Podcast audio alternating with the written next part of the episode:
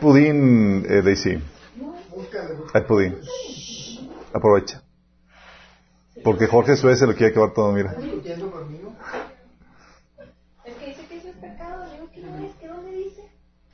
Viene en, en Filipenses 4. ah. ok. Hay de aquellos porque vienen las tentaciones. No, eh, es, y estamos en vivo en Facebook y en YouTube, ¿right? Sí, estamos en vivo. Por favor, escríbete en el canal, estamos en el canal de YouTube Minas Discipulado, búsquenos así. Um, activa las, las notificaciones para cuando estamos transmitiendo en vivo. A veces nos tardamos en, en, en- en comenzar la transmisión por todas las cuestiones técnicas. También, por favor, eh, si tienes problemas, problemáticas con la transmisión, te puedes ir a Facebook. Estamos transmitiéndolo en la página de Minas Church, así lo buscas. Minas Church, todo pegado. Y ayúdanos a compartir el mensaje. Ponle like y compártelo en tu, en tu wall para poder ayudar a difundir la palabra de Dios. Y más en ese tema tan importante que lamentablemente casi no se habla de esto en la iglesia, aunque debería hablarse. Es patético, pero si no lo velamos en el, en el cuerpo de Cristo, estas temáticas, Satanás sí lo va a hablar y te lo va a distorsionar. Y queremos eh, quitar toda mentira que el enemigo quiera meter. ¿Saben? Vamos a comenzar con una oración. Amado Padre Celestial, te damos gracias, te alabamos, te bendecimos, Señor, porque eres bueno, Señor, porque no nos dejas en ignorancia, sino que nos das sabiduría y todos los recursos que necesitamos para poder contrarrestar el avance del enemigo, Señor, y más en esta área que es el área sexual, Padre. Te pido, Padre, que hables a través de mí, que cubres cualquier deficiencia, que me utilices, Señor, que podamos, Señor, el día de hoy destruir fortalezas en el pensamiento, Señor, y llevar cautivo todo pensamiento, Señor, a tu obediencia por medio de tu palabra, Señor. Que venga revelación, que venga entendimiento, Señor, y que, Señor, la gente que recibe este mensaje pueda comprenderlo cabalmente, Padre. Te lo pedimos en el nombre de Jesús. Amén. Ok, chicos. Eh, um, está muy interesante todo lo que hemos estado viendo. La vez pasada vimos el, el- la sabiduría del... No, no vimos la sabiduría, vimos el pacto matrimonial, como era eh, un pacto de índole sexual, chicos. Eh, algunas personas se decepcionaron al pensar que conlleva solamente cuestión sexual, pero vamos a eh, ver lo que no, lo que no quisieron entender la vez pasada, ¿sí? Eh, y hemos visto, hoy vamos a ver la sabiduría de Dios de sus normas y propósitos, de su diseño para los compromisos del pacto eh, matrimonial. ¿Por qué Dios diseñó esto así? ¿Sí? Y vamos a ver la lógica detrás de todo esto. Obviamente no estoy siendo exhaustivo, muchas cosas que podríamos compartir y que podríamos hablar, pero vamos a hablar acerca de esto. Y para eso quiero hacerles un recordatorio de los propósitos de Dios para el sexo.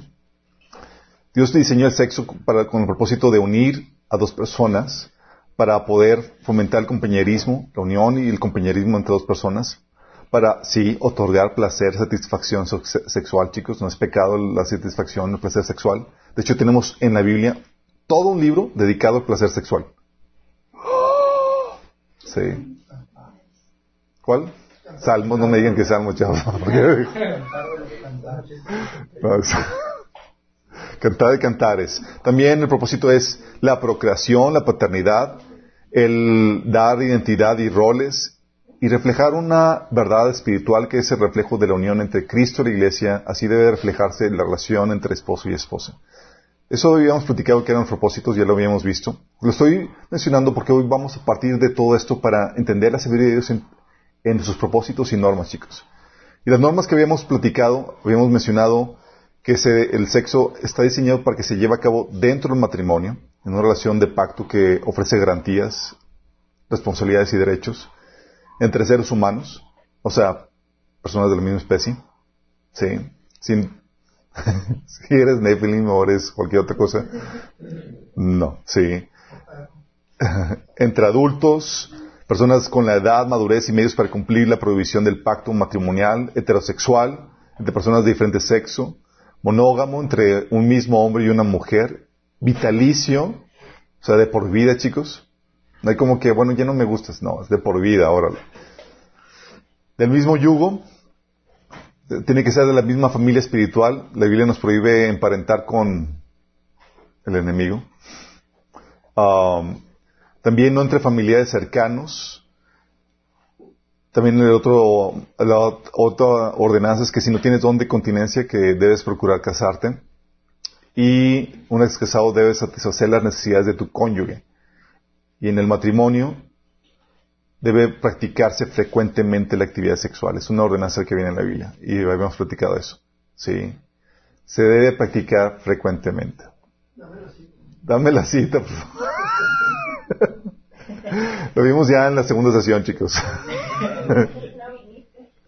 sí, eh, sí, nosotros los cristianos lo practicamos frecuentemente por, porque tenemos que cumplir el mandato de Dios, y entre otras cosas.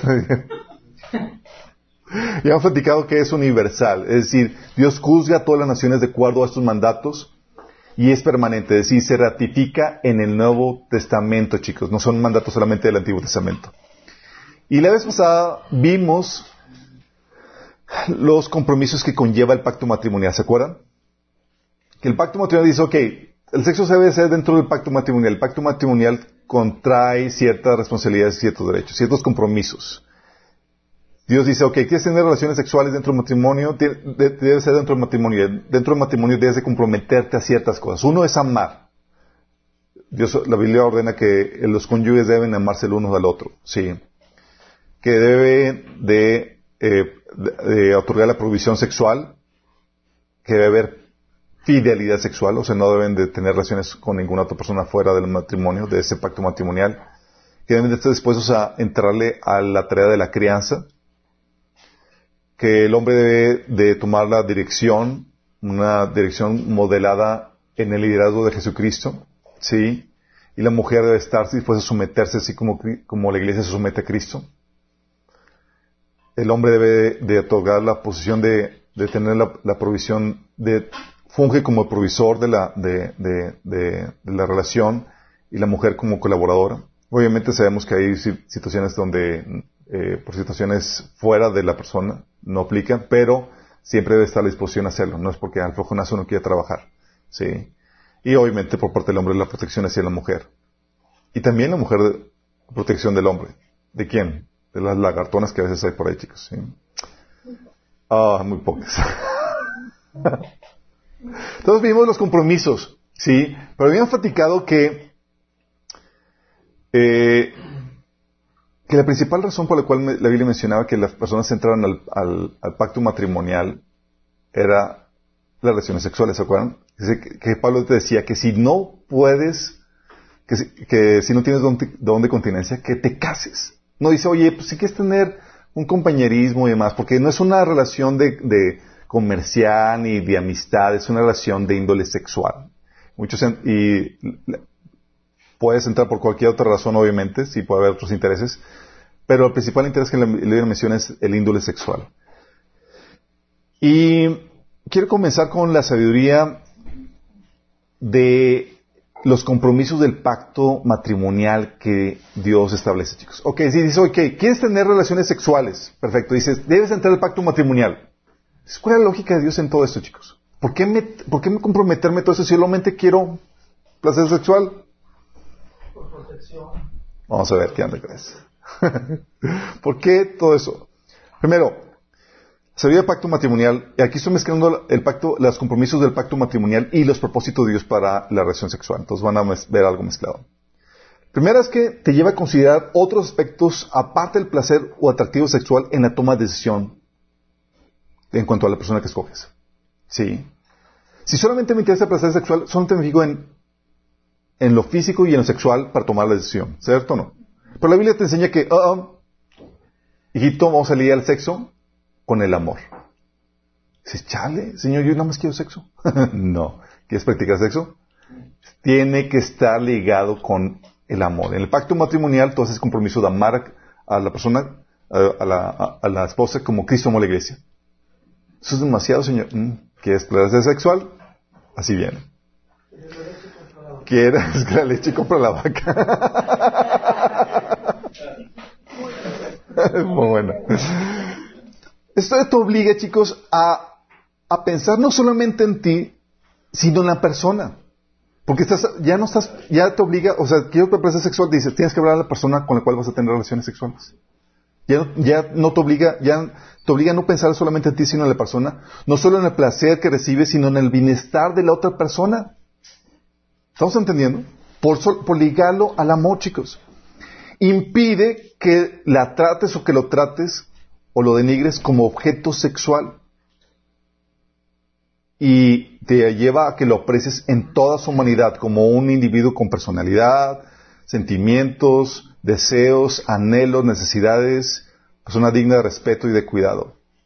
Es decir, previene la objetización sexual de la persona. ¿Cómo se dice? ¿Objetización? Bueno, usted, objetivización. Objetivización sexual de la persona. O sea, impides que la persona se convierta solamente en un objeto sexual, que se degrade, que degrade su humanidad solamente a utilizarse como para placer sexual. Estos chicos solamente por ligarse con el amor. Sí.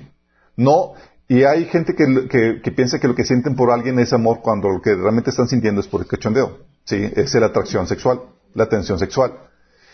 Ah, y eso que nos lleva a pensar, oye, ¿sabe amar? O sea, si, es, si implica esto, eh, el acto sexual esto, eh, en el, dentro del matrimonio, lo que te lleva a considerar es, de la contraparte, es, ¿sabe amar a la persona o es realmente puro cachondeo lo que tiene? O sea, ¿realmente me está amando por mí o solamente por el puro atractivo físico sexual? ¿Sí? ¿Es sabe amar por decisión o es solo emoción? Esto solamente checando el punto de Dios ligar el sexo con el amor, chicos. Y esto vacuna, chicos, las personas contra violaciones. Porque ya te, el chip del cristiano es, no puedo tener relaciones si no es vinculado con el amor. Sí. Y vacuna a las personas contra la falta de respeto. O sea, no puedo avanzar sexualmente si no está, si no estoy vinculado, eh, si no está vinculado con el amor dentro del pacto matrimonial. ¿Si te das cuenta la sabiduría de Dios dentro de esto, chicos? También Dios liga el sexo con la unión y con el compañerismo vitalicio. Ay, Señor, pero pues yo, quiero nada más el placer, Señor, no quiero tener que lidiar con una persona para toda la vida. Dice, "Ah, ah". esto obliga a la persona a considerar aspectos como la belleza interna, chicos. Sí. La congeniedad, congeniedad de la- con la persona. O sea, voy a poder lidiar con una persona así por el resto de mi vida. Hay personas que son guapísimas o súper guapos, pero que nomás no abren la boca. O que son bien de trato, de carácter bien intolerantes. Sí. O sea, te lleva a pensar, ¿me llevo bien con ella o con él? ¿Nos toleramos? ¿Nos soportamos? Te lleva a pensar, oye, ¿sabe perdonar? Si es una relación vitalicia, debo considerar eso. ¿Es perdonador? ¿Sabe comprometerse? Porque el físico se acaba, pero el carácter y la personalidad permanecen, chicos. Y eso te lleva a pensar, oye, ¿realmente disfruto a esa persona? ¿O es solamente lo físico, lo sexual, lo que me atrae a esa persona? Hay personas que son así guapísimas, pero son, son como que nada más de adorno, porque nomás lo que hablan y como son, te llevan a, oh, ay, no, mejor cállate. Sí. Y eso te obliga a ti también a buscar ser una, mejor persona, ser amigable, de ser mejor carácter, porque sabes que si quieres tener, si quieres disfrutar el placer sexual, va a involucrar a ti algo más que estar bien físicamente.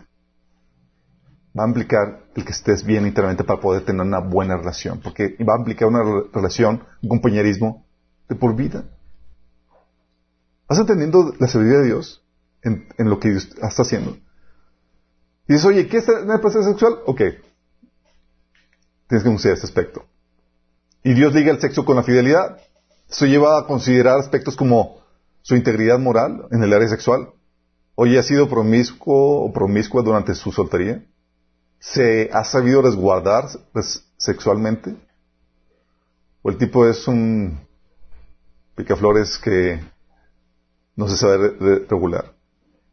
¿Por qué? Porque en el pacto sexual se busca la fidelidad. Y si la persona no se sabe mantener, no sabe cómo sujetar su sexualidad y su soltería, ¿qué esperanzas puedes tener ya de casado? Sí. No te da su trasfondo, su historial, no te da la confianza para poder entrar en una relación de fidelidad, chicos. También Dios liga el sexo con la dirección por parte del hombre y la sumisión por parte de la mujer. A la mujer, esto le obliga a considerar el, liderazgo de la persona que le interesa. Oye, es un buen líder. Si tiene o no un buen corazón y vería para usar su liderazgo en beneficio de los que dirige. Tiene un buen carácter para sostener relaciones, sostener la relación en tiempos de crisis o dificultades. Tiene la fortaleza interna para eso. Sí, porque él es el que va a dirigir. Tú estás cogiendo no solamente con quién tener sexo, ah, es que está guapísimo. Sí, pero ¿qué tal su liderazgo? ¿Es una buena persona? ¿Es un egoísta que solamente ve por sí mismo? Sí. Al hombre, por su parte, lo obliga a considerar cómo, es la chica, si es sumisa o rebelde, si sabe ser guiada o no. Y viceversa, la mujer lo obliga a aprender a obedecer y a respetar la autoridad y el hombre lo obliga a aprender a ser autoridad. Todo vinculado por el sexo, chicos. Ah, qué complejo. ya no quiero. Recuerdo cuando andaba con una chica eh, y posiblemente ya sabes por el conocimiento que viene de la Biblia lo que implica el, el, el, oye, pues ahí el atractivo físico y demás, el atractivo sexual, pero nomás vi la chica cómo trataba a sus papás. Y que era una rebelde y dices, oh, exactamente, dices, ¿qué va a pasar? Si así trata su autoridad a sus padres, ¿cómo va a tratar a su esposo? O sea, ¿cómo va a poder someter al liderazgo? Y aunque sea muy guapa y demás, ¿sabes? En, la primera oportunidad que se me dio, salí corriendo de la relación. Por esto mismo, chicos. Sí, porque ya sabes que no basta la cuestión física sexual. Sí. Oye, la Biblia también enseña que liga el sexo con, que la mujer sea la, ayuda idónea y con que el hombre sea el, provisor. El hombre esto lo obliga a considerar en la mujer habilidades administrativas y domésticas. Oye, no solamente me voy a casar contigo porque eres bonita y él es atractivo sexual, sino es que sabes hacer. y la mayoría, por enfocarse solamente en la cuestión física, se les olvida todo lo demás, chicos. Muchos ni lo consideraban ahorita, ¿verdad? Así como que, órale, sí, déjame notarlo. a la mujer lo lleva a considerar sus capacidades también laborales eh, del hombre, sus capacidades económicas. Y viceversa, el hombre lo obliga a desarrollar sus capacidades laborales y económicas porque sabe que va a implicar eso dentro de la actividad sexual. Y a la mujer le ayuda a desarrollar habilidades administrativas y domésticas porque va a implicar eso el vínculo sexual. Fíjate todo lo que Dios hace con lo que liga la cuestión sexual, chicos. También, oye, liga Dios el sexo con la crianza dentro del pacto matrimonial. Y eso obliga al hombre a considerar aptitudes maternas de la mujer y sus habilidades, las formas y los valores con que criaría a, los hijos. Y lo mismo de la mujer para con el hombre, lo obliga a considerar aptitudes paternas y sus valores. Oye, ¿bajo qué valores van a criar? Oye, esta chica nomás no tiene la aptitud para correcta, o sea, quiere seguir la vida, la vida loca y no, o sea, no, no se le ven esas aptitudes. Y lo mismo el hombre.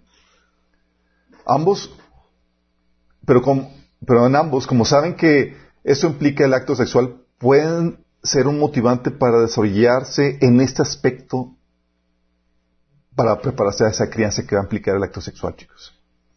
Porque tú ya sabes, la Biblia te enseña, oye, placer sexual no viene solo, no está aislado. Viene con un compromiso y la crianza es parte de ese compromiso. Entonces, cuando estás escogiendo a una persona, no estás solamente escogiendo con quién tener sexo, sino es, va a ser papá, la consecuencia de ese acto sexual. Entonces, lo veo como perfil de buen padre, de buena madre. Y con eso muchos, oh, no. Sí. También Dios vincula el sexo con la espiritualidad. O sea, uno de los propósitos del sexo es reflejar el modelo Cristo de la iglesia. Esto se lleva a considerar el aspecto espiritual. Oye, la persona es hijo de Dios. Está en la misma sintonía espiritual. Vamos a estar cada quien por su lado.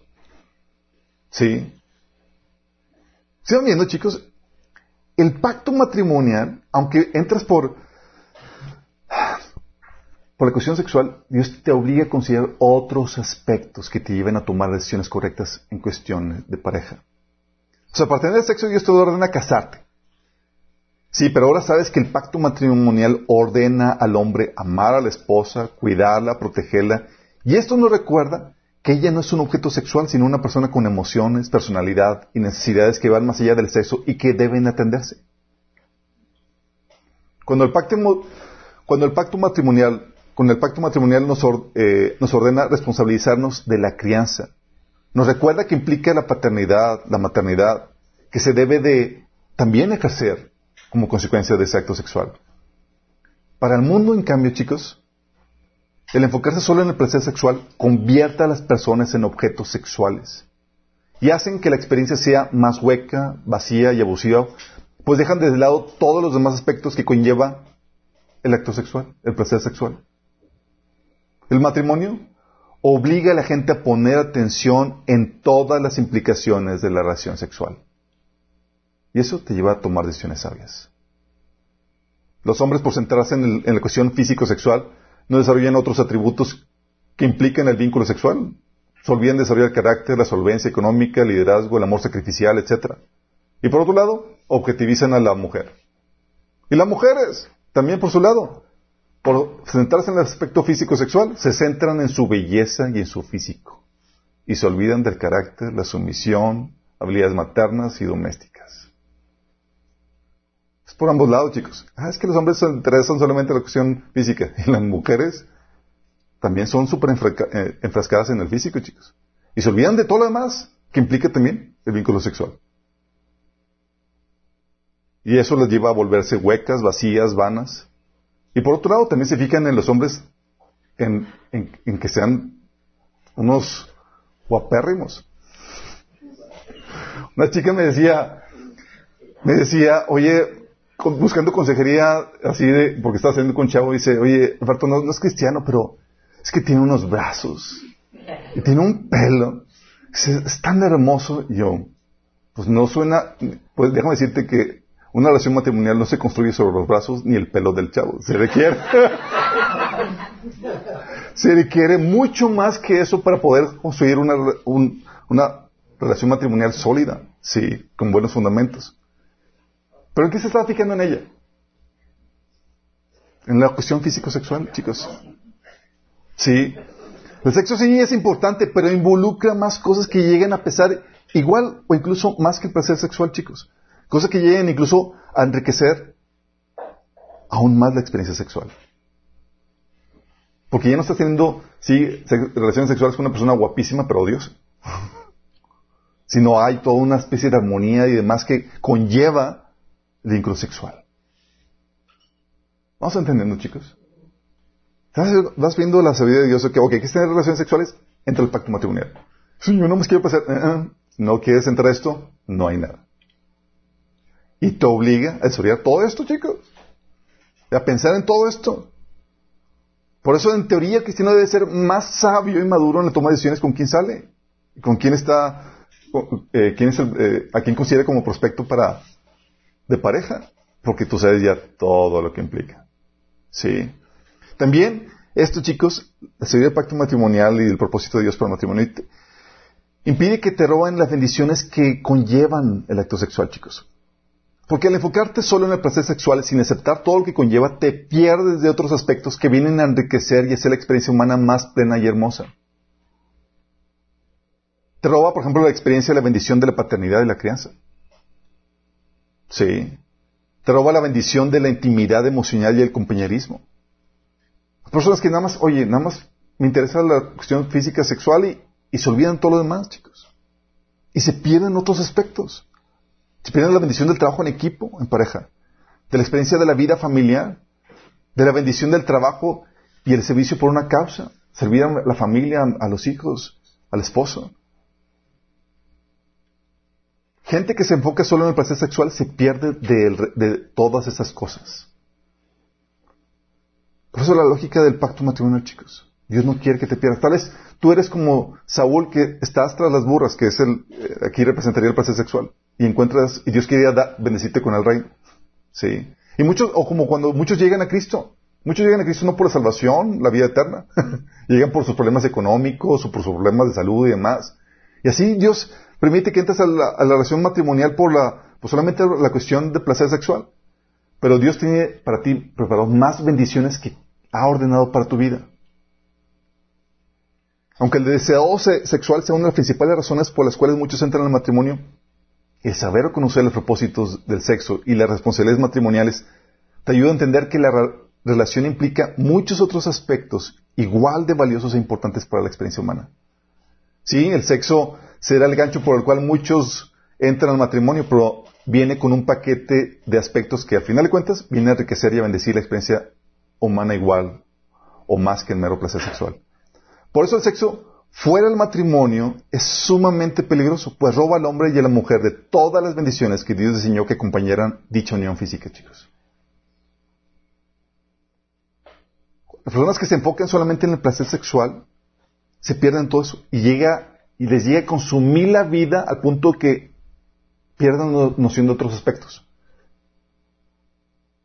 Y el hecho de Dios vincularlo con otras cosas te obliga a desarrollar a ti los otros aspectos. Personas, por ejemplo, que caen en la adicción a la pornografía, se sumergen en, en esa adicción y se pierden un montón de aspectos de vivencias que, que buscaban. De hecho, por eso el típico testimonio de alguien que deja la adicción a la pornografía, por ejemplo, leo eh, el testimonio de chavo que es, es común en los que salen de esta adicción. Dice, me siento como el próximo Isaac Newton o Leonardo da Vinci. O sea, con la mente despejada. Desde que lo dejé hace un mes, literalmente he empezado un negocio, a tocar piano, a estudiar francés cada día, a programar, a dibujar, a escribir, a dirigir mis finanzas y tengo días más impresionantes de lo que, de lo que sé hacer con ellas. Mi confianza está por las nubes y siento que puedo hablarle a cualquier muchacha. Soy el mismo que tardó dos años y medio en acabar la facultad debido a la adicción y a la depresión.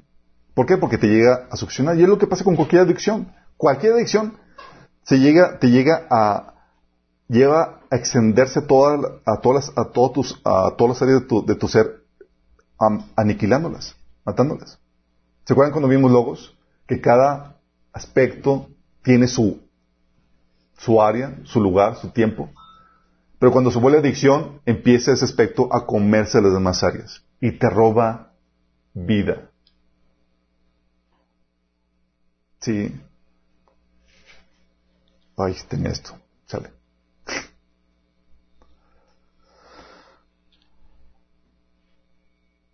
Mm. Ok, ahora vamos a ver la sabiduría de Dios para el resto de las normas. Ya vimos eh, la sabiduría para el pacto matrimonial. ¿Hasta aquí vamos bien, chicos? ¿Vamos entendiendo la lógica? Claro. Genial. Gracias, ahí el del fondo. ok. Vimos las normas del matrimonio, chicos. Vimos que dentro de las normas de, de Dios es que debe la relación sexual, se- sexual realizarse dentro del matrimonio. ¿Cierto? Relación de pareja. Ok, esta es la ordenanza. ¿De qué te protege esta ordenanza, chicos? ¿De qué te protege esta ordenanza? El hecho que sea dentro del matrimonio te protege de, por ejemplo, de los padres solteros. Sí. No sé, decir que no encontré la... Perdí la referencia de cada 26 segundos nace un niño de una madre soltera. De hecho, en Estados Unidos, entre 1990, en 1990 el 28% de los nacimientos ocurrían a madres solteras, 28. Para el 2016 era el 40%, chicos. De acuerdo al INEGI del 2018, en el año 2014, 33 de cada 100 mujeres en México son madres solteras. Sí. Y son de edades de entre 15 y 54 años. ¿Por qué, chicos? Porque dijeron, no, pues es que, mira, típico. El chavo te promete que te ama y toda la cosa, que jamás te va a defraudar, pero no se compromete en matrimonio. Y la mujer emocionada con toda la, con toda la hormona y toda la emoción y toda la intimidad, se entrega al susodicho y luego el chavo desaparece.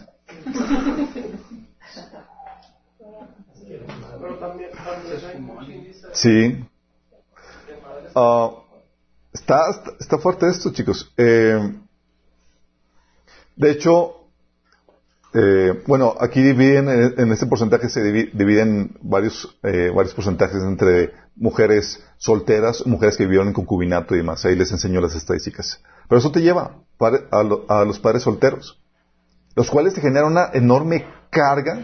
Mira, déjame decirte, la crianza con dos papás es pesada. Con uno se aumenta el doble, chicos. Es bien complejo. ¿Sí?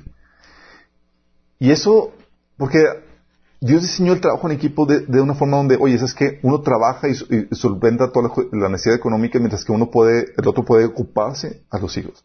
Y eso nos lleva al otro problemático cuando no se hace, no se lleva al sexo dentro del matrimonio, que nos lleva a la doble orf- orfandad. Porque nace, eh, sí, nace eh, de un padre soltero, de una madre soltera la- el, pequeño, pero ¿qué crees? La mayor parte del tiempo ella tiene que salir a trabajar. ¿Y con quién se queda el niño? ¿En la guardería o con algún familiar? O sea, se genera una doble orfandad en el sentido de que no está presente la madre y no está presente el padre. Sí. Y de acuerdo con cifras del, eh, del primer trimestre de la ENOE del 2017, del total de mujeres solteras de 15 años o más con al menos un hijo nacido, 41.7 trabaja. Es decir, eh, sí, un 42% de mujeres tiene, de las madres solteras tiene que salir a trabajar. O sea, dejando, produciendo una problemática de doble orfandad, donde no hay personas, padres, que estén criando, dando crianza a los niños. Y eso genera un montón de problemas, chicos. Porque los niños, como habíamos visto en la teoría de padres sabios, requieren esa, eh, requieren que, se- les llenen su, vacío emocional, requieren esa crianza, requieren ese contacto con los padres, si no generan problemáticas de heridas, de abandono y demás, porque no estuvieron ahí los papás, no generan esa vinculación. De hecho, con la vinculación que generan es con, los que generan la, crianza. Por eso se acuerdan cuando habíamos platicado de, en ese taller de padres sabios que Hitler quería quitarte los niños desde muy pequeños para generar una lealtad hacia el gobierno antes que los padres. Luego salen que, oye, ¿por qué mi hijo salió todo rebelde? No, no me considera, no me, ya no tiene ningún amor por los padres ni nada porque no generaron ese vínculo con, con los hijos. No solamente eso, sino que generas un daño emocional de, de, eh, al niño. Un estudio bri- británico reciente encontró que el abuso infantil es 20 veces más común en casos donde la madre estaba cohabitando con un hombre que no es su esposo. Fíjate, 20 veces más propenso a un niño ser abusado cuando estaba en concubinato. Qué heavy, sí. O sea, el daño emocional del niño por eso también.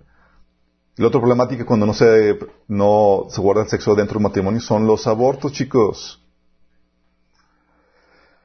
A nivel nacional ocurren aproximadamente 44 abortos por cada 100 bebés nacidos.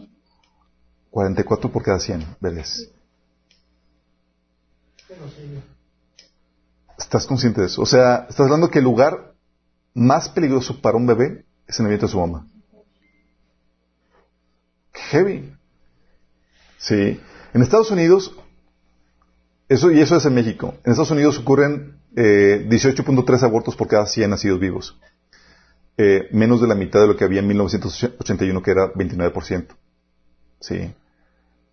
Y eso es gracias a la- al, al esfuerzo este, muy, eh, muy fuerte de, por parte de los grupos cristianos que han estado luchando en contra del aborto, chicos. A pesar de que está es legal, todos los esfuerzos de oración, de protestas, manifestación de información para impedir eso, ha estado rindiendo frutos y ha estado en declive a pesar de que es legal. Aquí en México estamos muy mal. Sí. De hecho, a nivel mundial, aproximadamente 121 millones de los embarazos no planeados entre 2015 y 2019, 121, 121 millones de embarazos no planeados, el 60 60 61% terminó en aborto, 61%.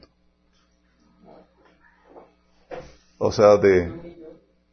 Así es, el 61% de los bebés nacidos fueron abortados. Qué heavy. No por nada, en las estadísticas, chicos, el aborto es la causa de muerte más alta por encima de cualquier otra enfermedad, guerra, lo que tú quieras.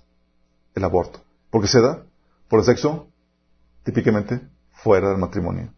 Donde, oye, la mamá se siente, no tiene el apoyo económico del, del, esposo, no hay ese compromiso para poder sacar adelante la consecuencia de ese acto sexual. Que querían, nada más querían, querían placer sin las consecuencias, sin los compromisos que conlleva. Eso nos lleva también a que eh, tiene problemáticas de las garantías. ¿Sí? ¿Cómo responsabilizas al papá? ¿Cómo le aseguras, cómo lo obligas a que, a que registre el bebé, eh, eh, le ponga el apellido al, al, bebé? ¿Sí? Te quedas muy vulnerable, por lo menos la, la, la mujer y el, y el, pequeño. No puedes reclamar, dificulta reclamar los derechos al pequeño, de manutención y demás.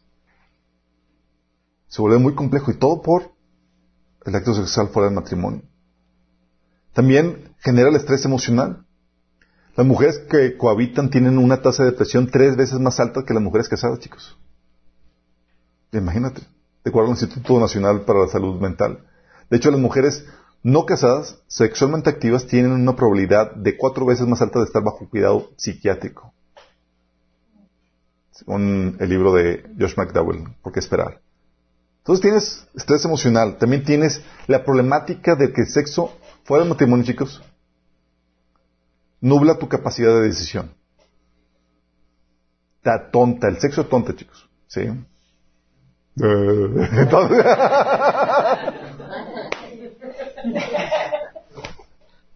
Digo que tú tienes mucho sexo. Ahí te lo...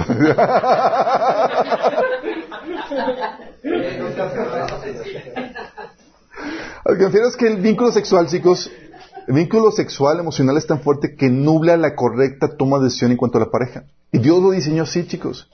¿Para qué? Para que puedas soportar o pasar de largo muchos errores y defectos que va a tener tu pareja, chicos.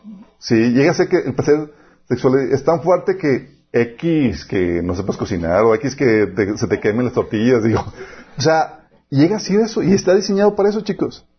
Dice la Biblia, fuerte es el amor como la muerte y tenaz la pasión como el sepulcro. Como llama divina es el fuego ardiente del amor.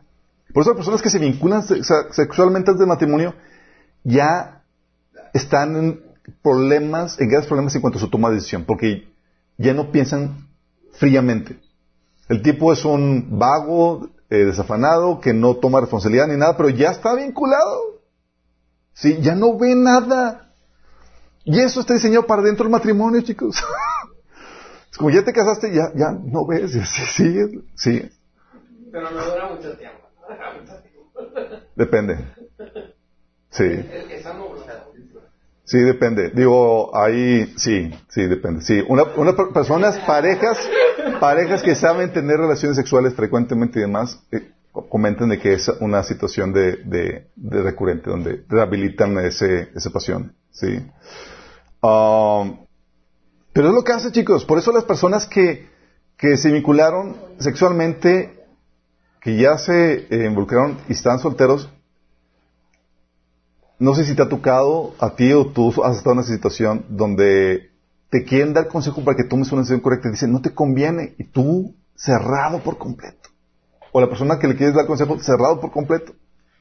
¿Por qué? Porque está con las hormonas ya todo lo que da, ya se vinculó físico-sexualmente. Y no piensa fríamente. Las hormonas, sí. Y hay un propósito para eso, pero es dentro del matrimonio. También, no solamente eso, cuando el sexo no, es de, no, se hace, no se realiza dentro del matrimonio, chicos, predispone la relación al fracaso.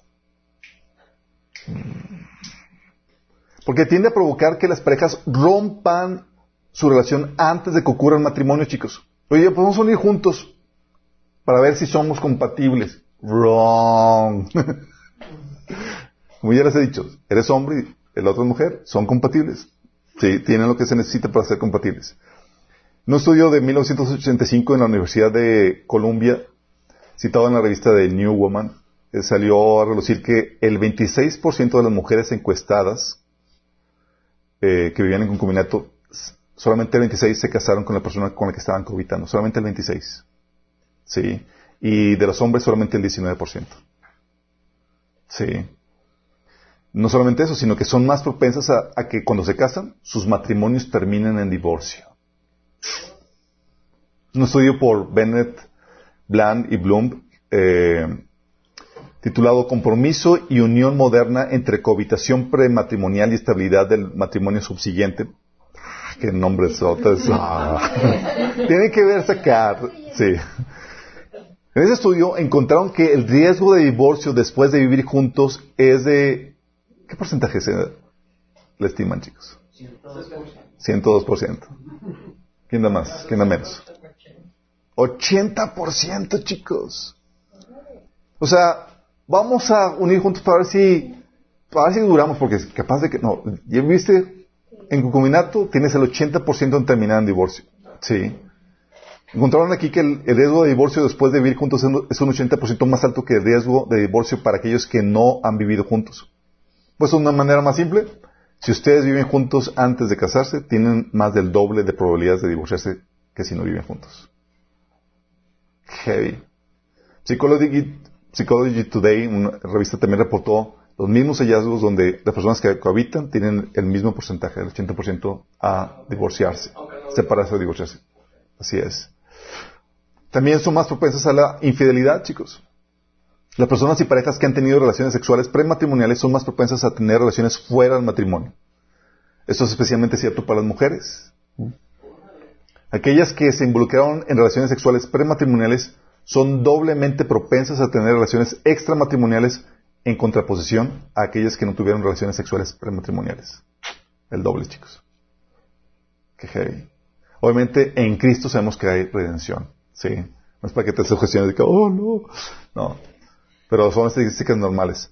También te expone a relaciones agresivas. Según el doctor Jan Statt de la Universidad Estatal de Washington, que fue un notable investigador, encontró que la agresión, eh, las personas que cohabitan, la agresión es por lo menos dos veces más común entre personas que cohabitan que entre personas casadas. Dos veces más, chicos, la agresión de pareja. También un estudio llevado a cabo por el Departamento de Justicia de los Estados Unidos encontró que las mujeres que viven con su novio son 62 veces más propensas a ser atacadas por ellos que los que viven con sus esposos. Qué heavy. Entonces cuando Dios dice, hijito, dentro del matrimonio, Dios sabe lo que hace, chicos. Sí. Se guarda el sexo dentro del matrimonio, Dios sabe lo que hace. Bueno, no solamente predispone la relación al fracaso, afecta tu desempeño sexual. Póytelas. Resulta que disminuye la, satisfacción sexual, chicos.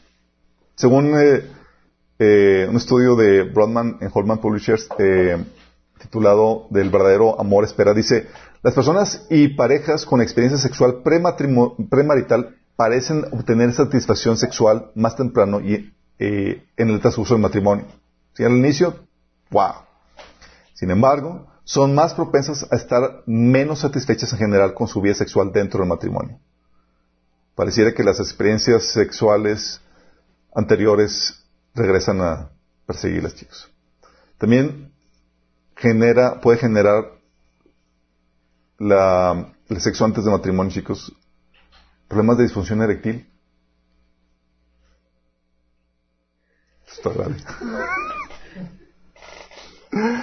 Personas expuestas que no guardaron, que no se resguardaron su vida, su actividad sexual para matrimonio, sino que se expusieron a pornografía, generan típicamente disfunción eréctil, chicos. Pues disminuye la excitación, la satisfacción sexual y la relación. Hay muchos sexólogos, psicólogos, tratan de negar los efectos negativos de la pornografía en Internet, chicos. Vas a encontrarte en Internet así muchos, que, especialmente los que son del índole liberal y toda la cosa. No, para nada, etcétera. Sí. Ah, pero lo que no te dicen es que, por ejemplo, el porcentaje de disfunción eréctil para los hombres menores de 40 años históricamente rondaba entre un 2 y un 3%. Era normal. Hasta cerca de, por ahí del, del 2008. ¿Qué creen que pasó en el 2008?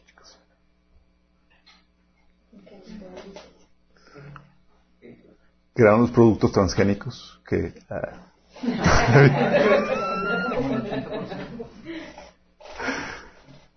a partir de 2018 eh, empezó a escalar y siete estudios entre el 2010 y el 2007 encontraron que la disfunción eréctil se disparó hasta el 35%.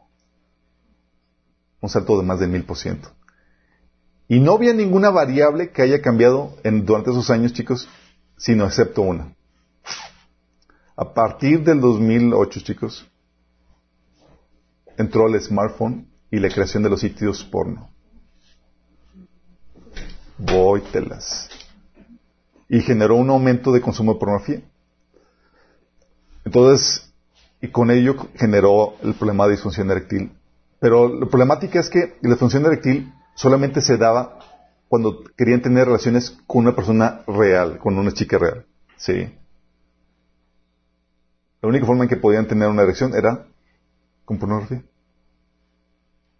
Sí.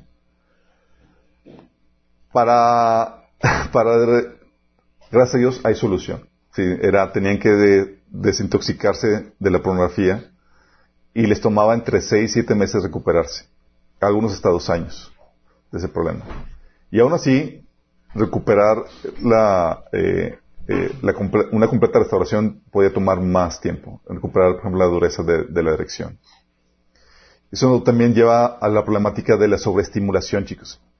Porque la problemática con, los, con la pornografía de Internet es que son pequeños videos cortos y puedes abrir todas las pestañas que tú quieras con un montón de videos. Sí.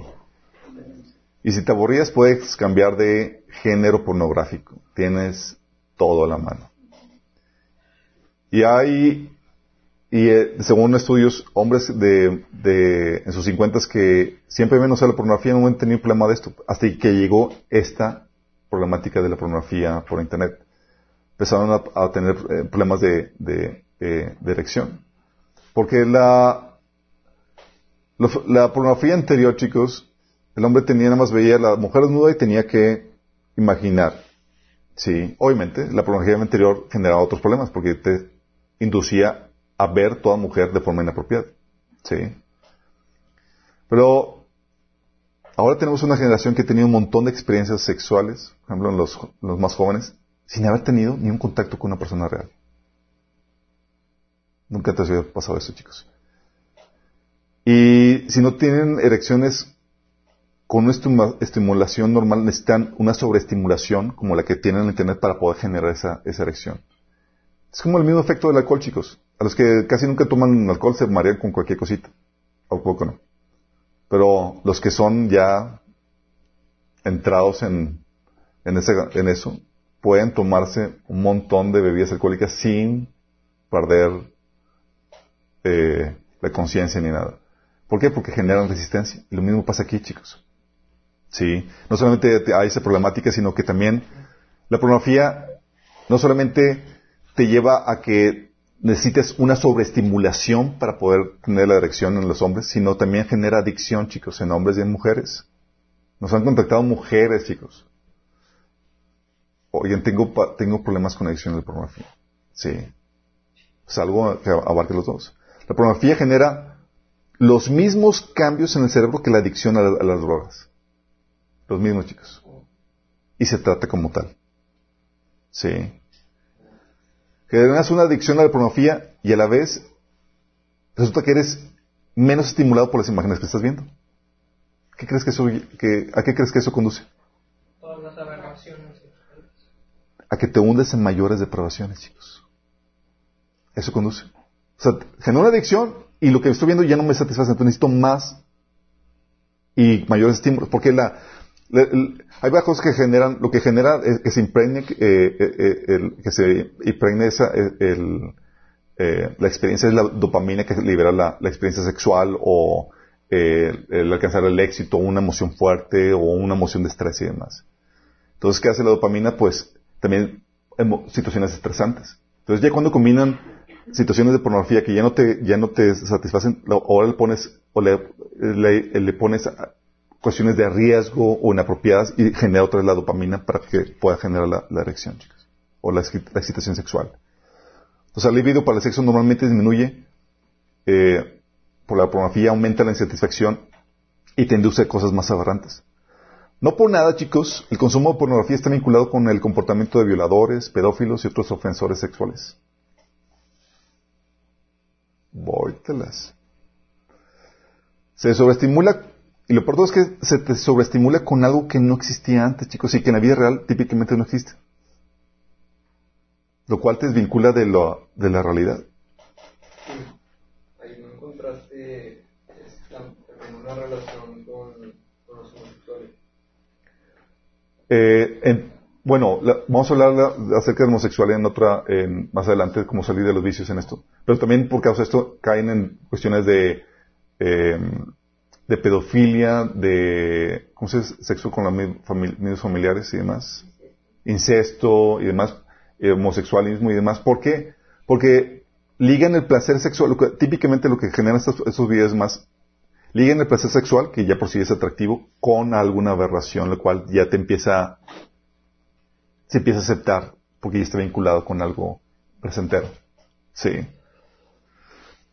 Sí, Así es que la, la pornografía promete una vida maravillosa, pero en realidad te la roba. Qué heavy, ¿no? Y luego lo más fuerte es que los, para el hombre, son marcados por las primeras experiencias sexuales, chicos. Particularmente el hombre. Por esta liberación de dopamina, el varón sella las primeras impresiones sexuales y las usa como referencia para poder replicar ese mismo comportamiento y generar la misma excitación sexual.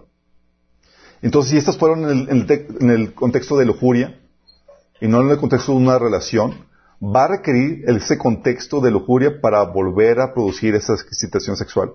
Es que condicionas tu cerebro para excitarte con ciertos actos, los cuales vas a querer reproducir para alcanzar esa excitación. Vas a querer crear lo que viste en los videos y cosas así. Por eso te encuentras a hombres casados excitados solo con pornografía. Y aún mujeres. Sí. No con su, excitados con la pornografía y tienen una esposa desp- despampanante. Hombres con esposas despampanantes, pero excitados solo en el contexto de la aventura sexual. Por eso también se empieza a meter eh, el, los juegos de roles para tener relaciones sexuales y demás, porque ya de forma normal no, no- no se produce nada. ¿sí? Un estudio detectó, por ejemplo, un aumento en el, eh, en el sexo entre jóvenes, eh, eh, jóvenes entre 16 y 18 años encontraron un, un aumento en el sexo anal, chicos. Eh, y cuando preguntaron, oye, ¿por qué lo estaban practicando? La verdad es que no sabían, pero hacían referencia a que lo habían visto en los videos que estaban, a los cuales se están exponiendo, videos pornográficos. Y lo peor todo es que decían, es que, que no lo disfrutaban, pero sentían que tenían que hacerlo porque se esperaba de ellos. Es decir, la pornografía te estaba, lo estaba condicionando a cierto comportamiento sexual. Es parte de lo natural. Exactamente, no es natural. Ah, lo que Dios quería al inicio, chicos, lo normal, es que eh, quería Dios que esas experiencias sexuales, esas impresiones en la mente, se dieran dentro del contexto de la relación matrimonial con tu esposa, para que pudieras recrear esa, esa, esa- relación y esa, esa experiencia con tu esposa vez tras vez, ¿sí? Y para que la adicción fuera con tu esposa, no con nada más. En las mujeres, chicos, vas a encontrarte información controversial en Internet porque por un lado hay una corriente que quiere impulsar el uso de la pornografía y demás, chicos. Sí, entonces vas a encontrarte cosas por estilo, pero los, los datos son muy duros. Y por el lado de la mujer te encuentras problemáticas con la sobreestimulación en la mujer por los vibradores.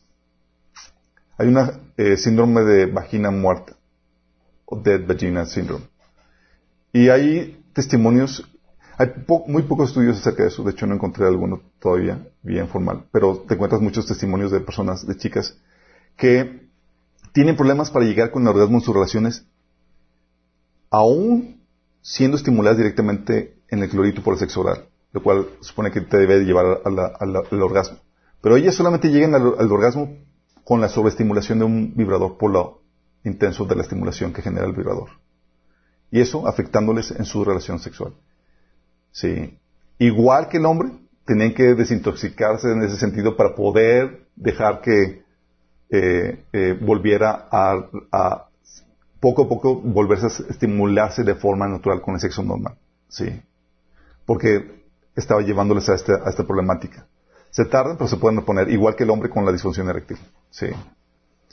Lo interesante también es que las mujeres que han tenido varias parejas sexuales se ligan menos con la pareja con la cual se casan. Y pierden típicamente el sabor al sexo.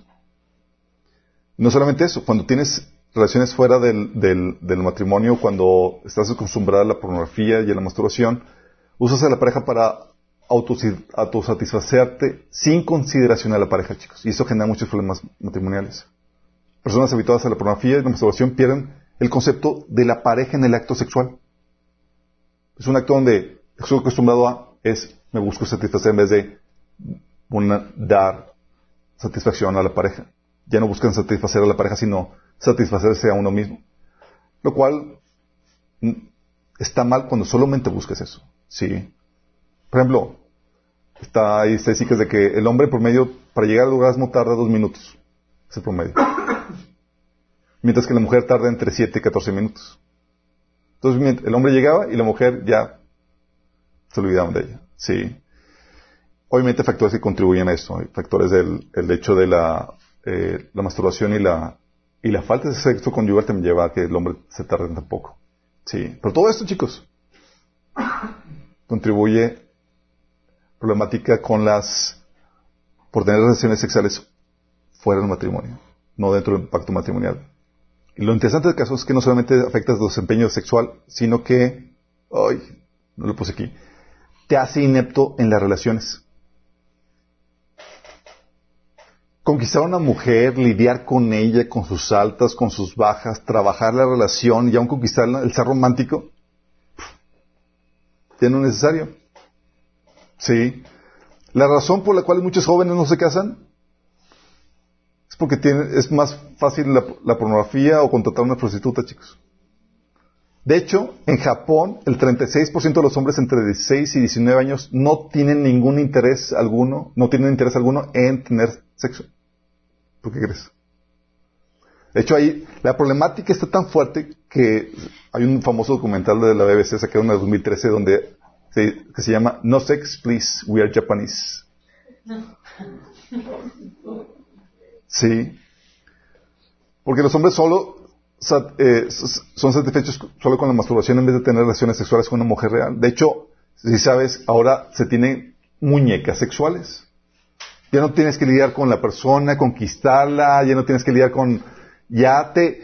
Y, y para ti lo que requieres, porque ya, ya tu mente se condicionó para que la excitación y la cuestión sexual sea no con una persona, sino con imágenes y con cuestiones que no, invol- no involucren nada más. Sí. Como los perros que se excitan con los muñecos. Y tienes ahora entonces a una generación, chicos, que recibe un montón de estímulos sexuales, pero sin tener contacto real con otra persona.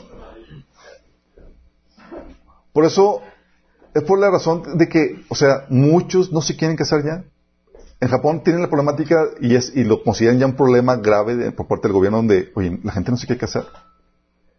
Dice, pues es que, ah, pues es que buscan, porque ya no hay el interés sexual, chicos. Dice, pues mejor me, una, una mera amistad me sale más barata y demás, por, por toda esa cuestión. Sí.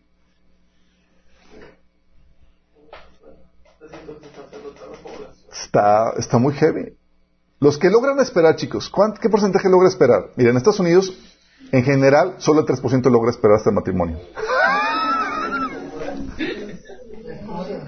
el 3%.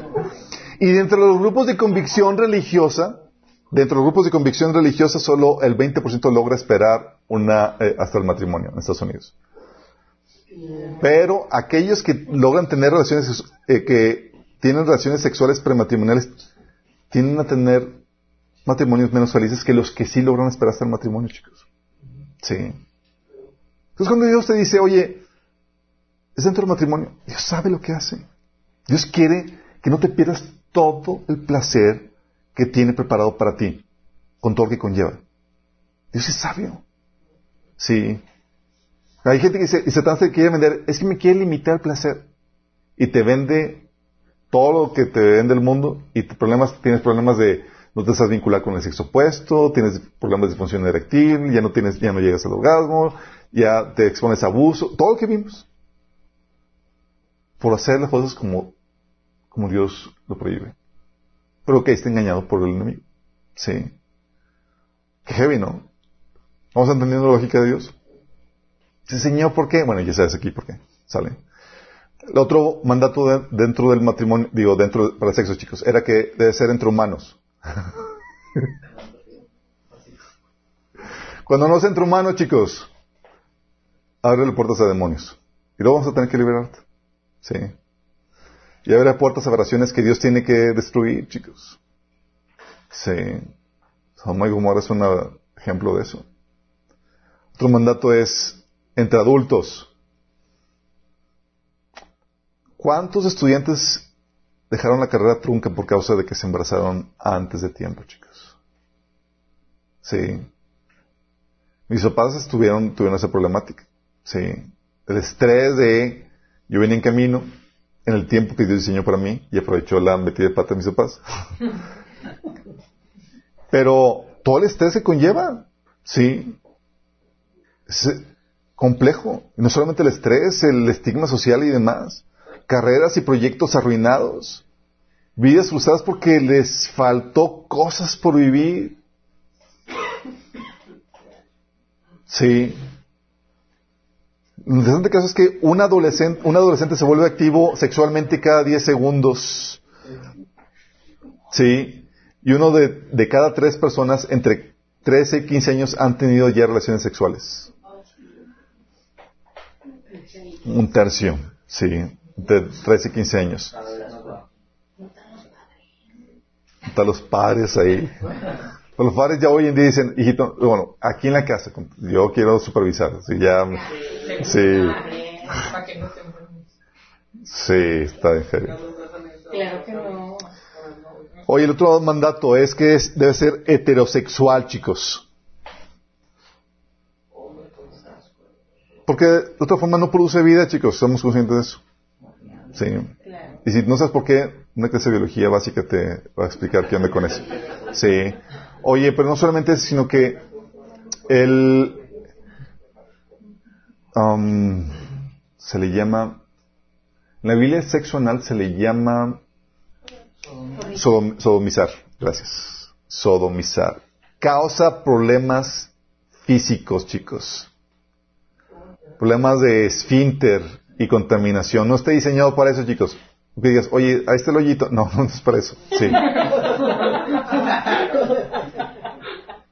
Sí, no. Hay testimonios, muchas personas que tienen que reconstruirles el esfínter o tienen que, o tienen problemas donde ya no se pueden contener por causa de ese tipo de relaciones. chicos. Sí. Bueno, que no está diseñado para eso. Sí, traen pañal. entonces. Sí. Pues no está diseñado por eso. Dios dices, oye, si rompe el diseño, la normativa de diseño, que haber algo, alguna cuestión negativa hay al respecto. Sí. También hay ah, enfermedades sexuales, chicos. ¿Estás consciente que ah, entre los grupos de mayor riesgo para transmisión y adquisición de, eh, de enfermedades están las sexual- sexoservidoras y los homosexuales. Esas son unas estadísticas que buscan esconder en la internet. Que dice, oye, ¿cuáles son las estadísticas de, de enfermedad sexual entre los homosexuales? Es altísima. Altísima entre los... O sea, es... No me acuerdo ahorita el porcentaje, pero es más del doble que, que- los heterosexuales. Los homosexuales tienden a ser, por estadística, más promiscuos. Sí, la vida sexual. Los lleva a eso. Um, también eh, te roba el diseño y papel dado por Dios en los diferentes géneros. Típicamente, oye, una pareja de lesbianas, una toma el rol de, de hombre. Siempre, el papel dominante. Sí. Dice el otro- No, mejor no digo nada. Es que hay matrimonios heterosexuales donde la mujer toma el papel dominante, pero eso dice otra cosa. Um, también formar una agenda eminentemente anticristiana, chicos, porque ahorita, no sé si sepas, te dices, oye, pues a ellos ya no basta con que los toleren. Ellos están eh, con la agenda de que si tú no los aceptas y celebras su estilo de vida, van a irse en contra tuya. Y esa es la agenda que tienen. Te dices, oye, conozco homosexuales muy buena, hay homosexuales muy buena onda, muy amigables, pero la agenda de ese grupo, sí, como entidad, es netamente anticristiana. Son utilizados. Exactamente. No solamente eso, sino que confunde y destruye a las personas. Y es un, dice la Biblia en Romanos 1, en capítulo 1, que es un juicio de Dios. Dice, por cuanto Dios no consiguieron tener en cuenta a Dios, dice Dios, Dios los abandonó. para que hicieran cosas que no debían hacer, trayendo la justa paga de, su, de, su, eh, de sus pecados sobre sí mismos. Sí, Pablo dice que es un es, pecas contra tu propio cuerpo. Por cuanto rechazaron la verdad. Por cuanto rechazaron la verdad. Exactamente. Entonces es un juicio que se conoce como el juicio del abandono. ¿No quisiste tener en cuenta a Dios? Te abandono. Y va a tener como consecuencia ese tipo de degradaciones. También abre puertas a demonios. La actividad homosexual sí abre puertas a demonios, chicos. Sí. Se tiene que lidiar también con el asunto de la, de la, de la eh, posesión demoníaca. Oye, cuando la Biblia ordena que sea monógamo, ¿saben que es monógamo? ¿verdad? Con la misma persona de por vida, no por ocasión, no por episodio, sino por, de por vida. Vamos. sí. No, con la misma persona, sí. Todos los episodios. no quieren sacar como. Yo soy monógamo. no practico tríos ni nada por No, nosotros. Um, ¿De qué te guarda esto, chicos? De las enfermedades sexuales. ¿Estás consciente que si, si todos guardan relaciones sexuales a una relación matrimonial monógama, no habría relaciones, no habría enfermedades sexuales? Simplemente no habría, desaparecería. Así o sea, tú dirías, oye, en este mundo de, de tanto conocimiento y demás, la gente se daría cuenta de esto por sí mismo. y no. Lo que y sabiendo esto, por eso mucha gente dice, promueve de forma de una forma lógica el guardarte este matrimonio. Sí. Pero son la minoría. La mayoría dice, no, pues nada más protégete, el cordón te va, te va a resguardar de, de, las enfermedades sexuales y demás. Y no es cierto, el cordón no te guarda de todas las enfermedades, chicos. Sí. Pero las enfermedades sexuales es por romper este mandato de la monogamía. La principal causa de enfermedad, la principal causa de enfermedad, infertilidad, discapacidad a largo plazo y en muerte son enfermedades venarias, chicos. Sí. Cuatro de cada, de, de cada diez adolescentes sexualmente activas han contraído enfermedades sexuales que pueden causar la infertilidad o muerte. Cuatro de cada diez, o sea, son 40%, chicos. Las adolescentes tienen un 46% de probabilidades de contraer el virus del papiloma humano en el primer contacto sexual. 46 chicos, un volado. 46 por, las adolescentes tienen un 46% de probabilidades de contraer el virus del papiloma humano en el primer encuentro sexual. De hecho, el virus del papiloma humano está relacionado con el 99.7% del cáncer cervical en la mujer. 33% de los mexicanos entre 18 y 30 años de edad han padecido, padecido alguna enfermedad de transmisión sexual ya, chicos. 33%. Entonces, cuando una persona piensa, oye, sí, te mueve el, la atracción sexual y demás y quieres caer en, en, esa tentación, nada más de pensar que, o sea, tengo un 46% contra una enfermedad sexual, ya es para pensarla. Sí. 50, 5 millones contraerán enfermedad sexual este año y 85 no mostrarán síntomas de enfermedad sexual. De hecho, no sé si sepas, eh, fue el año pasado o antepasado, no sé si alguien supo la noticia, hay, salió un tipo de gonorrea que es resistente a los antibióticos, chicos. Y es tan fuerte y tan perversiva que, perversiva que eh, se le está considerando una, pan, una pandemia de, de, lo fuerte, de, de, lo, de las amplitudes que está generando. Ya sé. Queremos asustarlos, Jorge. No, no les la solución. o sea, en vez de decir matrimonio monógamo, dióxido de cloro. Sí, bravo.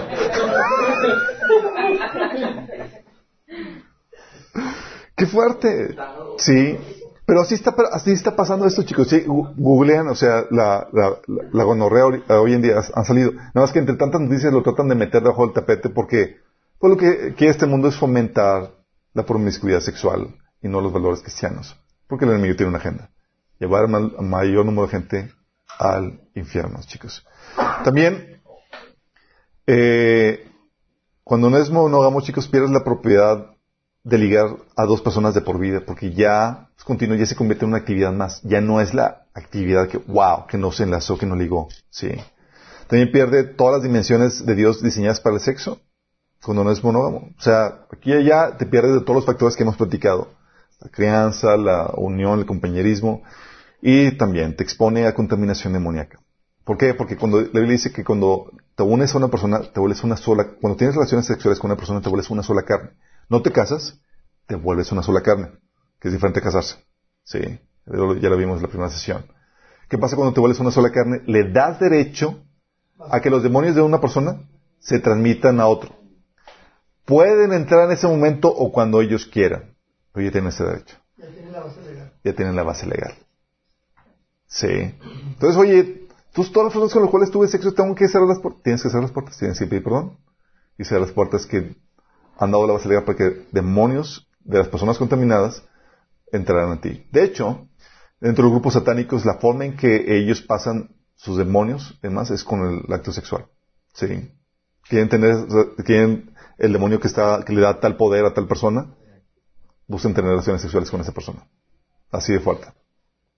Oye, ¿de ahí por qué los promiscuos piensan que su esposa está endemoniada? Porque él está tapando todo el- Sí, es muy heavy. De hecho, por eso, chicos, cuando se rompe la monogamia en el ámbito del matrimonio, cuando hay infidelidad, la Biblia lo maneja como una salida viable de- del pacto matrimonial. Cuando se rompe este. Tengo una duda. Por ejemplo, eh, vamos a suponer que son dos muchachos que, que so- se, se quieren, re- se quieren realmente, pero tienen sexo antes del matrimonio. Y eso la Biblia ordena que se deben de casar. ¿Vale? Y la Biblia ordena que cuando tienen sexo fuera del matrimonio se deben de casar. Pero ahí ya hubo, ahí ya puede haber una transmisión, Si fueron vírgenes, no. ¿no? No. Ok. Pero entonces si ya, ok, si se casan, tienen que pedir perdón por... Así es. Acuérdate que la transmisión sexual es, es- si fueron vírgenes y supongamos que una persona, que ninguno de los dos estuvo metido en ocultismo, que abre puertas a demonios. Pero si uno estuvo metido en ocultismo, tiene demonios ahí ya y tienen, tienen relaciones, aunque ellas sean vírgenes, ¿sabes qué? Les pasa a los demonios al otro. Sí, oye, ¿y nunca he practicado? Sí, tuviste relaciones con la que sí practicaba. Ándale.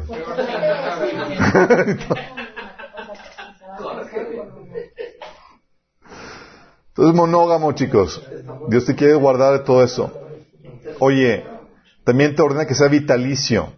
¿Por qué? Dios te quiere ahorrar los dolores de la ruptura, chicos. De hecho, la ruptura, el divorcio, chicos, lo, lo equiparan o lo igualan a la muerte. Así, al fallecimiento de un ser querido. Así de fuerte y desgarrador llega a ser eso.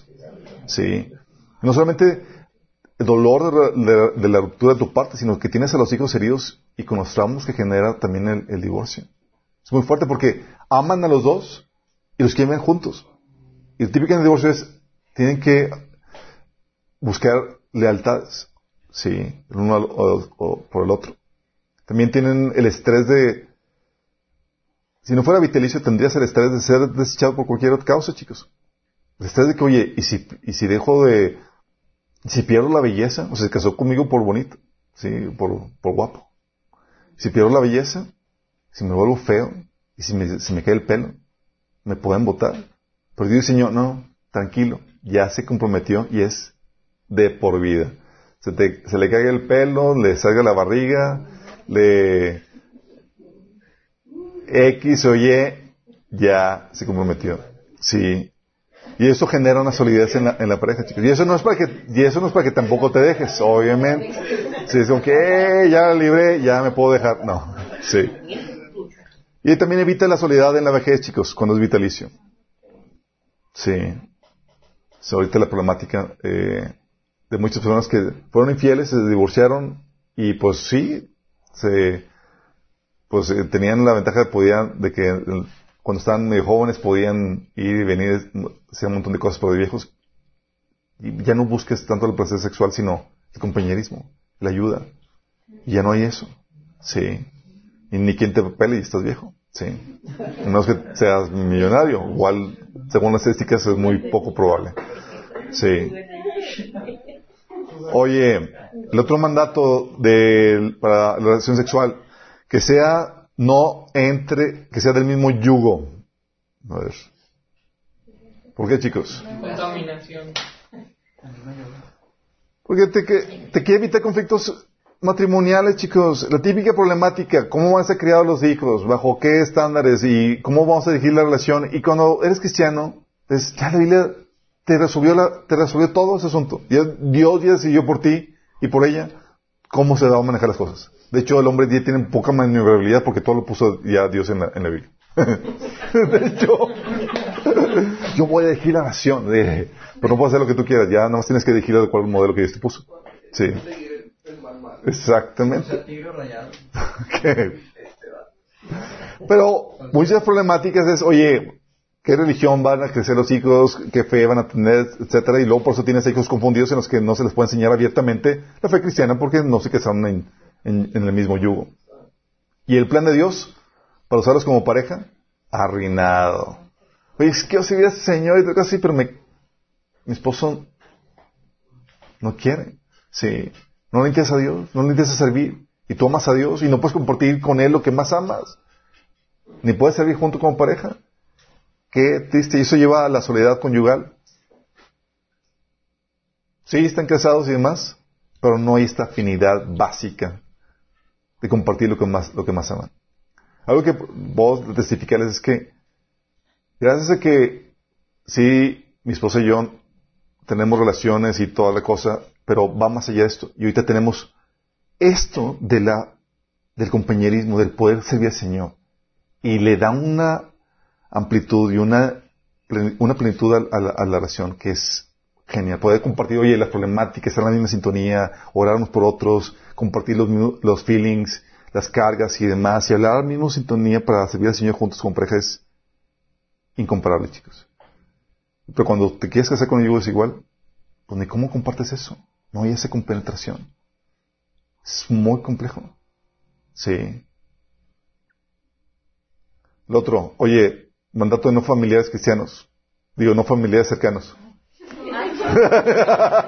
Perdón, no familiares cercanos. ni, siquiera- ni, cercanos.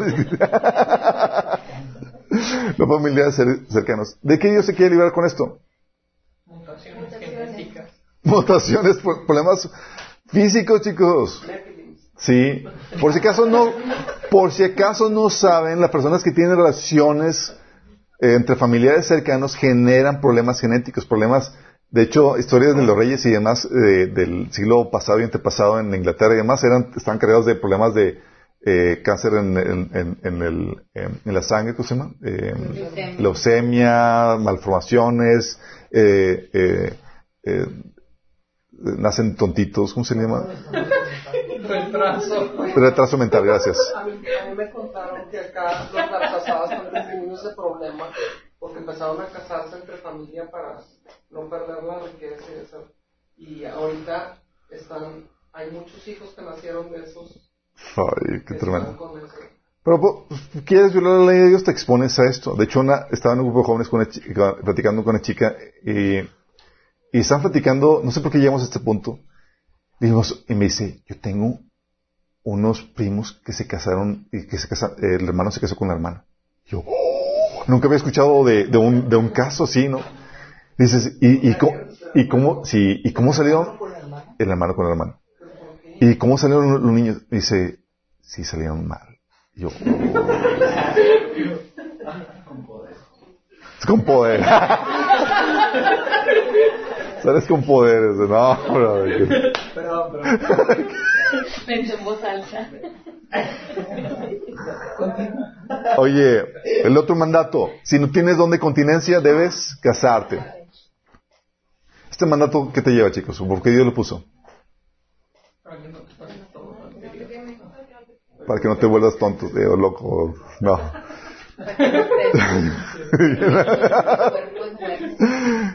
Porque te lleva, desobedecerlo te lleva a la, te, te expone a la inmoralidad sexual, ¿sí?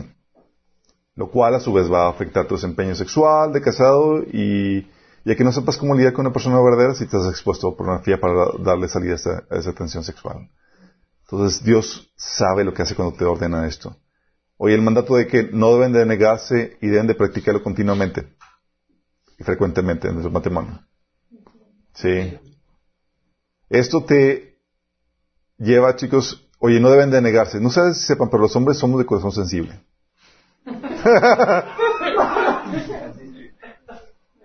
Pero los hombres, ya estadísticamente, después de dos o tres rechazos seguidos, se cierran sexualmente a su pareja y buscan otras salidas.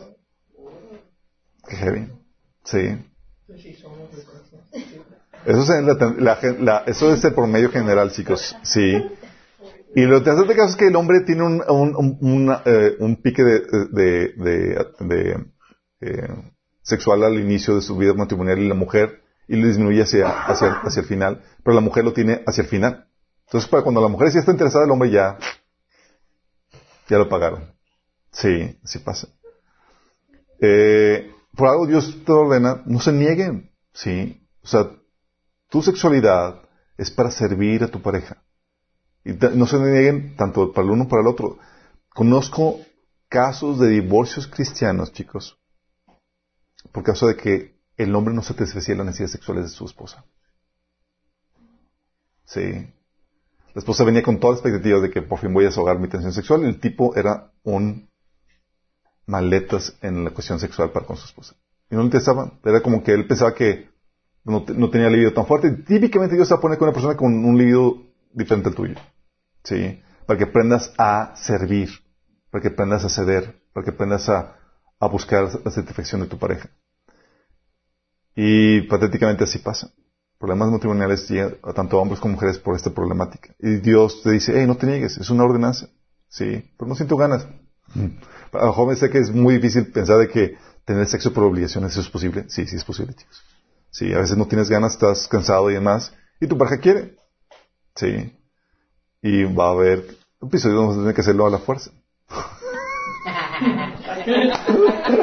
y algunos hombres. Oye, ¿qué? Pero hay cristianos, Obligan. hay cristianos que piensan que eso... que eso ¿Y no es qué? Y no es molesto. No, violación. Ay, no es violación. No, no, no. No, no es violación, chicos. Al momento de, al momento de casarte, tú cediste tu derecho sexual a tu pareja, chicos. Y no es violación. Es como que me está violando porque me está teniendo... No. No, pero sí, sí lo No. creen, ¿eh? Ya si llega los golpes para tratar de tener ascenso, ya la violencia y es otra cosa, pero no, el acto sexual no es lo que está eh, eh, sancionado, sino que lo hizo de forma tosca, busca que ocasionó esta problemática. Pero no, chicos, sí, oye, no puedes, no puedes venir a la iglesia, es que mi esposo me está violando, sí, mi esposo me está violando por, eh, porque me, me obliga a tener sexo cuando no quiero. no. Oye, ya No. la, ya la ley... Sí. Digo, porque luego la ley hace Hay, acuérdense que el mundo está cada vez desfasándose más de la cultura cristiana, de los valores cristianos, y en Inglaterra se está dando caso, se ha dado caso donde sí se, eh, eh, se, ha, se han ganado casos de, de, de violación marital, donde una chica eh, ah, demandó a su, a su marido porque tuvo relaciones sexuales con ella mientras que ella estaba dormida. Entonces, y te, sí. Y, Pero eso está bien. pues obviamente se despertó y toda la cosa y se encontró que ya el, chi- el chavo estaba arriba de, de, de- de ella y toda la cosa. Y por eso, pues la mandó y ganó el juicio. Bueno, Sí. pero es posible que se estuviera haciendo la dormida, como... Pero. ¿Qué pasa si Porque el, chi- el juicio, el argumento era que lo- eh, tuvo relaciones sexuales con ella sin su consentimiento. Sí. Eh, y aquí, como cristianos chicos, sabemos que nos dirigimos bajo el estándar bíblico y el consentimiento tú se lo das cuando te casas. es como que ya, tienes libre carta para hacer con mi cuerpecito lo que quieras. Sí, los hombres decimos amén. Dice que no, dice que ya no te pertenece tu cuerpo. No te pertenece, exactamente. Sí, de hecho la Biblia dice, eh, todo lo que hace te protege de la inmoralidad sexual, chicos. El casarse, tener relaciones sexuales periódicamente, continuamente. Dice 1 Corintios 7.2, en vista tanta inmoralidad, cada hombre debe tener su propia esposa y cada mujer su propio esposo. Te protege de la inmoralidad sexual. Es una de las protecciones que produce, que logra tener la, que produce o que otorga la mujer al hombre. Sí. Eh, recuerdo un episodio donde nuestra vida marital en lo que conocíamos, cómo nos desempeñábamos mi esposa y yo.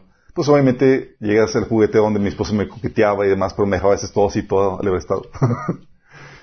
y se, y iba, era como parte del coqueteo, pero yo estaba así todo.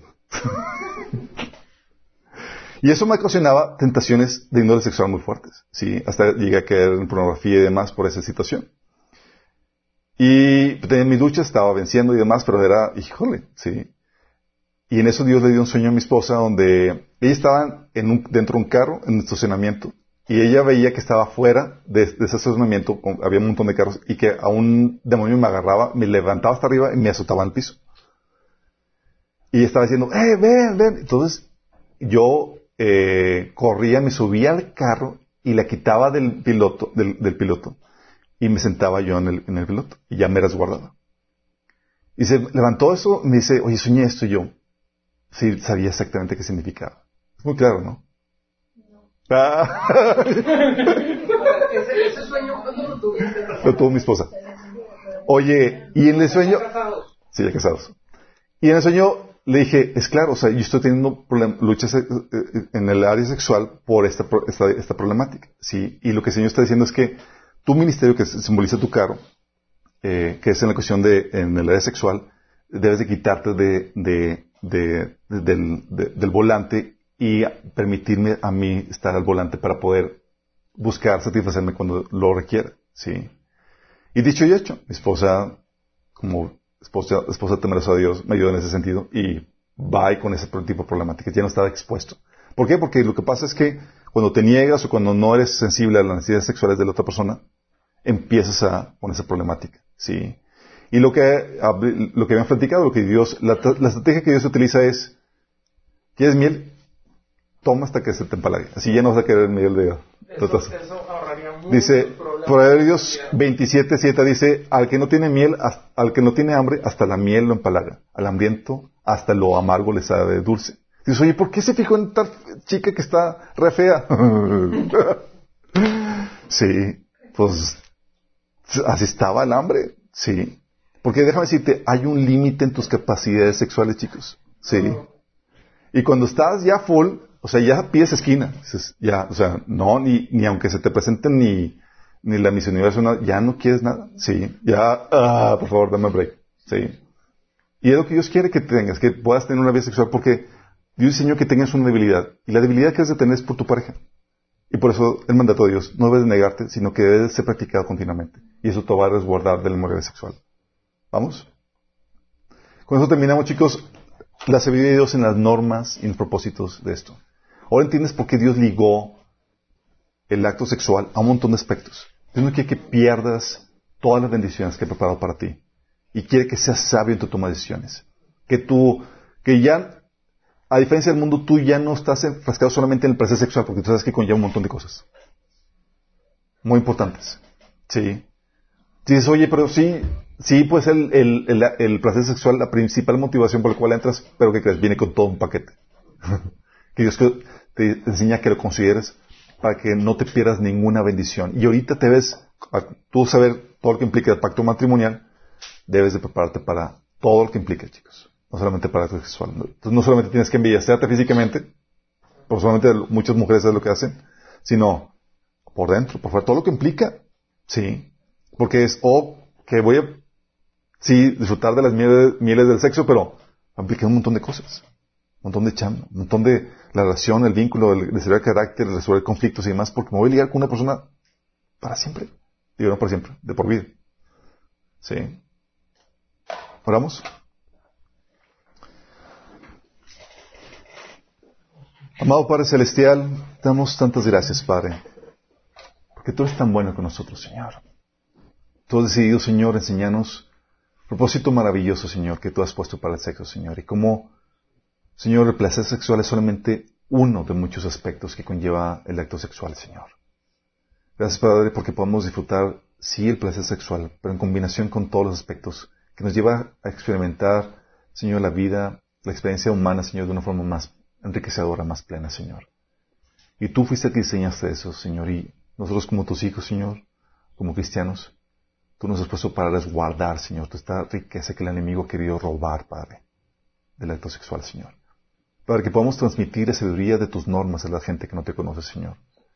A ver las consecuencias, los efectos negativos, podemos ayudar a advertir a otros, Señor, de las consecuencias de, de violar los mandatos que tú has puesto, Señor, para esta área. Que podamos ser sensibles a ti, Señor, y confiar en ti, Señor. Porque sabemos que muchas veces no veremos las consecuencias negativas de forma inmediata, pero podemos confiar en que si tú nos ordenas algo, es para nuestra protección. Ayúdanos a guardarlo, Señor. Te lo pedimos en el nombre de Jesús. Amén.